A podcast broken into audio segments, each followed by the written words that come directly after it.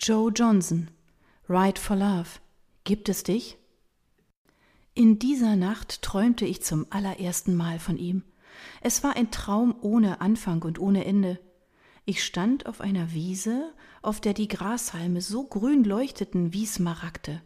Weit und breit war nichts anderes zu sehen als dieses Grün und der babyblaue, wolkenlose Himmel über mir. Ohne zu wissen warum, begann ich zu lächeln. Ich fühlte, dass dies der Ort meines Herzens war. So sähe es in meiner Seele aus, wäre diese ganz und gar geheilt. Ich streifte eine Weile durch das Gras, völlig ziellos, und nahm nur wahr, wie glücklich mich das machte einfach das Gefühl meiner Schritte beobachtend. Egal ob vor oder zurück, die Hauptsache war, dass ich mich bewegte. Der Wind spielte mir kleine Knötchen ins Haar, die Luft roch nach Salz und Freiheit. Ich hatte Raum und Zeit völlig vergessen, als sich vor mir plötzlich das Ende der Wiese abzeichnete und sich dahinter ein in der Sonne wunderschön glitzernder Ozean ausbreitete. Sein Anblick ließ mein Herz weit werden. Ich beschleunigte meine Schritte, um der See ganz nahe zu sein. Da bemerkte ich, dass jemand hinter mir lief. Es waren sachte, durch das Gras abgedämpfte Schritte, die mir angenehme Schauer über den Rücken jagten. Aus irgendeinem Grund war es mir nicht möglich, mich umzudrehen. So blieb mir nichts anderes übrig, als weiterzugehen mit der stillen Präsenz in meinem Rücken. Nach einer Weile genoss ich es so sehr, dass ich gar nicht mehr wissen musste, wer hinter mir lief. Es genügte, dass er da war.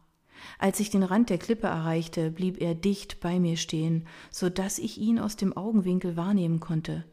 Er hatte einen muskulösen Körperbau, der sich spielend den scharfen Windböen entgegensetzte, die die Grashalme zu unseren Füßen tanzen ließen.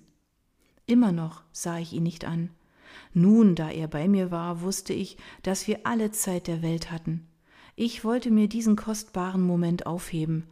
Stattdessen sah ich auf die spiegelglatte See, auf die ich nun in einer Entfernung eine Insel aus dem Wasser ragen sah, deren Fuß so im Nebel lag, dass ich nicht hätte sagen können, wo sie anfing und wo sie endete.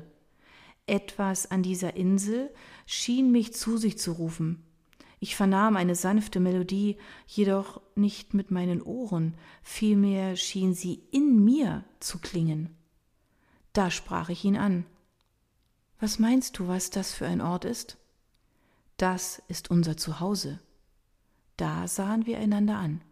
Seine Lippen hießen mich mit einem strahlenden Lächeln willkommen, das mir so vertraut war wie mein eigenes. Der Wind peitschte ihm das rote Haar aus dem Gesicht, so dass die Sonnenstrahlen sich in seinen grauen Augen verfingen, in denen ich mein eigenes Spiegelbild reflektiert sah. Wir sahen uns nur an und lächelten im stillen Einverständnis. Ja, das war unsere Insel, und bald würde sie zu Fuß für uns erreichbar sein. Mit diesem irritierenden Gedanken erwachte ich. Kapitel 11 Kurz vor dem Check-in Donnerstagabend hielt ich es für die richtige Zeit, meine Eltern darüber zu informieren, dass ich vier Tage im Ausland verbringen würde. Während ich die Nummer wählte, sah ich zur Uhr. Sie hatten zehn Minuten Zeit, mich mit einer Million Fragen zu bombardieren. Es war meine Mutter, die abnahm. Hallo Georgie, sei mir nicht böse, aber kann ich dich zurückrufen? Das Abendessen ist in zehn Minuten fertig. Perfektes Timing, ich grinste. Mach dir keine Umstände, mein Flieger geht sowieso in zehn Minuten. Auf diese Aussage war es so lange still am anderen Ende, dass ich den Hörer kurz vom Ohr nahm, um auf dem Display nachzusehen, ob der Anruf abgewürgt worden war. Alles okay? Ein zischendes Pusten war die Antwort, gefolgt von einem zerstreuten oh, Wie kommt das denn? Warum hast du uns nicht gesagt, dass du verreist? Mit wem und und wohin überhaupt? Ach, Georgie, das ist toll für dich. Ich sah zur Uhr. Ich hatte noch vier Minuten und so rasselte ich schnell herunter. Es steht erst seit Montag fest. Die letzten Tage hatte ich einigen Packstress. Hm, ich flieg über das Wochenende nach Irland. Allein. Mir ist einfach gerade danach. Wieder so eine lange Pause, in der ich sie noch informierte, dass mein Flieger gleich abhob und ich mich deshalb an Bord begeben musste. Ich weiß gar nicht, was ich sagen soll. Müssen wir uns Sorgen machen? Nein, im Gegenteil. Es geht mir richtig gut. Ich wollte doch schon immer reisen und jetzt tue ich es endlich. Ha, richtig, ja, erwiderte sie zerstreut. Äh, das ist gut. Sonntag kommst du wieder, hast du gesagt? Ähm, Paps holt dich vom Flughafen ab. Ich komme in Berlin an, dort bin ich im Übrigen auch gerade, informierte ich sie. Och, wir hätten dich doch gefahren, Georgie, das ist keine Entfernung, er holt dich gerne ab. Ich hatte gewusst, dass sie so reagieren würde. Seltsamerweise hatte ich aber das Gefühl gehabt, die Reise zum Flughafen heute allein antreten zu müssen. Allerdings war ich froh zu wissen, dass mein Vater mich am Flughafen erwarten würde und lächelte. Das ist lieb. Dann komme ich noch kurz vorbei und erzähl euch alles. Versprochen. Ich muss jetzt Schluss machen. Du bist mir eine, seufzte meine Mutter ergeben. Viel Spaß und komm uns bloß wohlbehalten wieder. Ich lächelte vergnügt.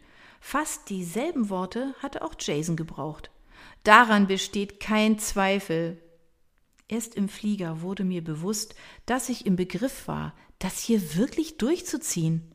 Nervös kramte ich in meinem Rucksack nach meiner Geldbörse und sah zum Gefühl tausendsten Mal nach, ob sich genügend Geld und mein Personalausweis darin befand.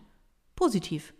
Ich steckte alles wieder zurück in meinen Rucksack, der jedes Mal, wenn ich den Reißverschluss öffnete, explosionsartig aufsprang.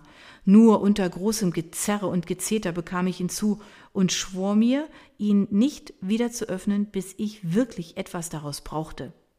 Ich steckte mir die Stöpsel meiner Kopfhörer in die Ohren, schaltete Green Lemon auf meinem iPod an und lehnte mich zurück, während ich von meinem Fensterplatz aus beobachtete, wie ich langsam Richtung Wolken startete.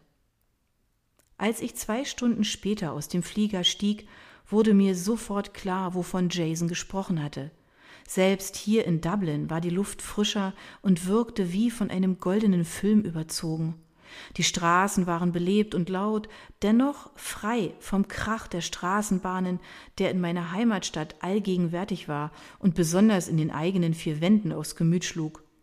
Da es vom Dubliner Flughafen bis zu der Farm in Woodstown Village ein ganzes Stück war, rief ich mir ein Taxi. Ich hatte Glück, denn zehn Minuten später hielt schon ein Wagen vor mir. Der Fahrer ließ die Scheibe herunter und fragte in fröhlichem irischem Singsang Sänger? Ich nickte strahlend. That's me. Er machte der Offenheit der Iren alle Ehre, indem er zu sprechen begann, kaum dass ich mich auf dem Rücksitz niedergelassen hatte.